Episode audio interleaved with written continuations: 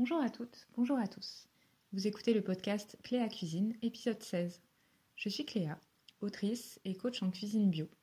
À travers ce podcast, je vous propose d'entrer dans mon univers pour y découvrir mes astuces pour cuisiner bio au quotidien, mes produits coup de cœur et mes recettes du moment. Aujourd'hui, euh, je voulais parler avec vous de mon repas préféré, à savoir le petit déjeuner.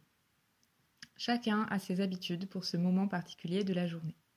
Certains petits déjeunent, d'autres non. Certaines personnes se contentent d'un grand café au lait, d'autres peuvent avaler des pyramides de tartines. Je fais très clairement partie de la catégorie des gens qui ont faim le matin et qui peuvent avaler tout ce qui leur fait envie. En l'occurrence, j'ai plutôt l'habitude de petits déjeuners salés, ou en tout cas j'évite absolument tout ce qui contient des sucres rapides ou des sucres ajoutés. Loin de moi l'idée de vous dire ce que vous devez manger le matin. Nous sommes tous différents et ce qui convient aux uns ne convient pas forcément aux autres. Il n'y a donc pas de petit déjeuner idéal. Mais l'objectif pour moi aujourd'hui, c'est de partager mes idées et mes recettes afin de vous donner un peu d'inspiration. C'est vrai qu'on en manque facilement pour ce repas qu'on a parfois peu de temps pour préparer et du coup qu'on a tendance à répéter à l'identique, matin après matin, jusqu'à s'en lasser. Pour ma part, j'essaye d'alterner en fonction de mes envies, mais aussi de la journée qui s'annonce, de manière justement à ne pas trop me lasser. Alors parfois, mon petit déjeuner s'organise simplement autour de tartines. Dans ce cas, je consomme toujours du pain ou le vin, qui est moins acidifiant pour l'organisme que le pain à la levure et aussi plus digeste.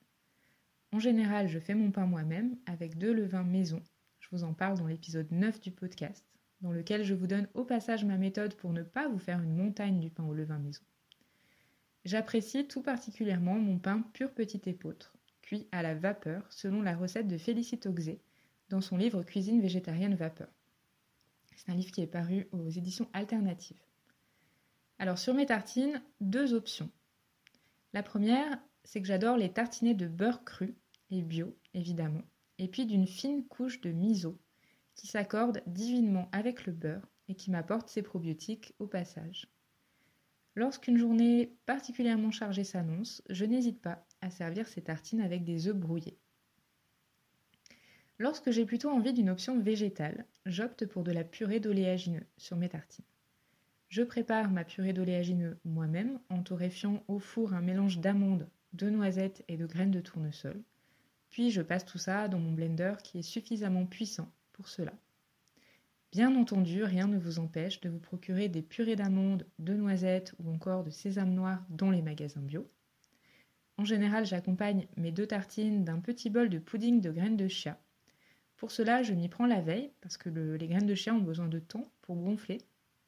Donc je place deux cuillères à soupe de graines de chia dans un petit bol et je les mélange avec un peu de yaourt végétal. Puis je rallonge tout ça avec un peu d'eau ou de lait végétal, car je sais que les graines de chia vont avoir besoin de beaucoup de liquide pour gonfler et pour donner cette fameuse consistance de pudding. Je place le tout au frigo. Et le lendemain matin, j'ajoute simplement quelques pincées de mon granola maison pour donner du goût et du relief à la chose. Alors côté granola, vous trouverez sur cleacuisine.fr ma recette de granola maison aux amandes et aux graines, que j'appelle aussi granola sucré salé, parce qu'il contient vraiment très très peu de sucre ajouté. Je l'utilise d'ailleurs aussi bien au petit déjeuner que sur une soupe, une salade ou une purée de fruits à l'heure du goûter. Alors vous l'avez compris, en revanche les confitures ne font pas partie de mon répertoire culinaire, ou en tout cas jamais des ingrédients, des produits que je consomme à l'heure du petit déjeuner. Je préfère éviter le sucre rapide qui va occasionner des pics de glycémie dans mon organisme et me donner faim trop tôt dans la matinée. Quand je ne mange pas des tartines le matin, j'opte souvent pour un porridge à base de flocons d'avoine. J'opte toujours pour des flocons petit calibre qui cuisent très rapidement et qui donnent un résultat assez onctueux. Les flocons d'avoine contiennent des fibres bénéfiques pour le transit intestinal et certains sont même certifiés sans gluten. Je prépare le plus souvent un porridge salé, dont vous trouverez la recette sur mon blog. Il consiste à cuire les flocons d'avoine avec une petite pincée de sel et de cumin puis à les mélanger à un peu de miso blanc. Je les sers ensuite dans un bol avec un œuf mollet ou un œuf au plat. C'est important que le jaune soit coulant. J'ajoute un filet d'huile de noix et quelques cerneaux de noix concassés. C'est vraiment un régal. De temps en temps, je prépare un porridge plutôt doux en cuisant les flocons avec de la cannelle et en les servant avec des toppings gourmands mais très peu sucrés. Par exemple, de la purée de noisettes ou d'amandes que je verse dessus comme un coulis, un peu de purée de pommes et quelques pincées de mon granola maison. Vous trouverez sur mon blog des variantes de ce porridge avec par exemple des graines de chanvre, du thé matcha ou de la crème de sésame noir. Je précise qu'il n'est pas forcément nécessaire de disposer de beaucoup de temps le matin pour préparer un porridge. L'idéal, c'est en effet de doser les flocons et le lait la veille dans une petite casserole qu'il suffira de mettre sur le feu le matin pendant qu'on fait tout un tas d'autres choses. 5 minutes de cuisson suffisent largement si les flocons ont gonflé toute la nuit au frigo. Et puis, si vous n'avez vraiment pas envie de vous lancer dans une cuisson le matin, vous pouvez très bien opter pour le porridge non cuit, simplement gonflé dans du lait végétal en ajoutant dans ce cas du yaourt végétal pour plus de tenue et d'onctuosité. Ce porridge est donc à préparer la veille et à placer au frigo. Le matin, il est prêt à être consommé.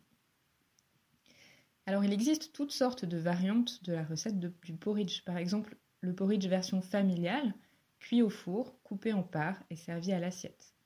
Ou encore le porridge fourré, récente tendance sur Instagram qui consiste à ajouter de l'agar-agar au mélange de flocons et de lait à faire cuire et à verser la moitié du mélange dans un bol. On ajoute par-dessus un fourrage à base de yaourt bien épais, puis on recouvre avec le reste du mélange flocon agar-agar et on place au frais pour la nuit. Le lendemain, il suffit de démouler euh, ce petit igloo euh, fourré de yaourt végétal. Euh, il reste un troisième type de petit déjeuner dont je voulais vous parler. Lorsque j'hésite entre tartine et porridge, c'est souvent qu'il est temps pour moi d'opter pour le pudding. Alors soit un bon vieux pudding qui consiste à recycler du pain un peu sec et à lui donner une seconde vie. Je le fais tremper, euh, je fais tremper le pain dans du lait végétal, puis je mélange avec des œufs et j'ajoute une bonne cuillerée de purée d'amandes blanches. Puis quelques épices euh, comme la cannelle ou la vanille par exemple. Vous trouverez là aussi la recette sur mon blog. Une fois cuit au four, ce pudding peut être conservé au frigo pendant 2 à 3 jours. Le matin, j'en coupe donc simplement quelques tranches que je réchauffe à la poêle et que je sers avec un peu de yaourt végétal, de purée d'oléagineux et de granola maison évidemment. Sur mon blog aujourd'hui, j'ai ajouté une variante de ce pudding à base non pas de pain, mais de patates douces. Cette version est donc naturellement sans gluten puisque j'utilise juste un peu de farine de riz, en plus de la purée de patates douces. Cette dernière est, comme son nom l'indique, suffisamment sucrée au naturel pour qu'il ne soit pas du tout nécessaire d'ajouter du sucre dans ce pudding. Donc juste des œufs, un peu de purée d'amandes blanches pour euh, le côté moelleux, une pincée de vanille et l'ingrédient de votre choix pour ajouter une saveur un petit peu originale, euh, quelques gouttes de rhum par exemple ou un zeste d'orange. L'intérêt de ces puddings, c'est de les préparer un jour où on a du temps. Ainsi, le petit déjeuner des deux ou trois prochains jours est vraiment hyper rapide à assembler. Voilà pour aujourd'hui. J'espère que cet épisode vous aura donné plein d'idées pour vous faire plaisir à l'heure du petit déjeuner. Si vous souhaitez que j'aborde d'autres thématiques dans ce podcast, n'hésitez pas à m'en faire la demande à cléacuisine.com. Pour suivre mes aventures, je vous donne rendez-vous sur mon blog cléacuisine.fr ainsi que sur mon compte Instagram et j'espère vous y croiser très bientôt.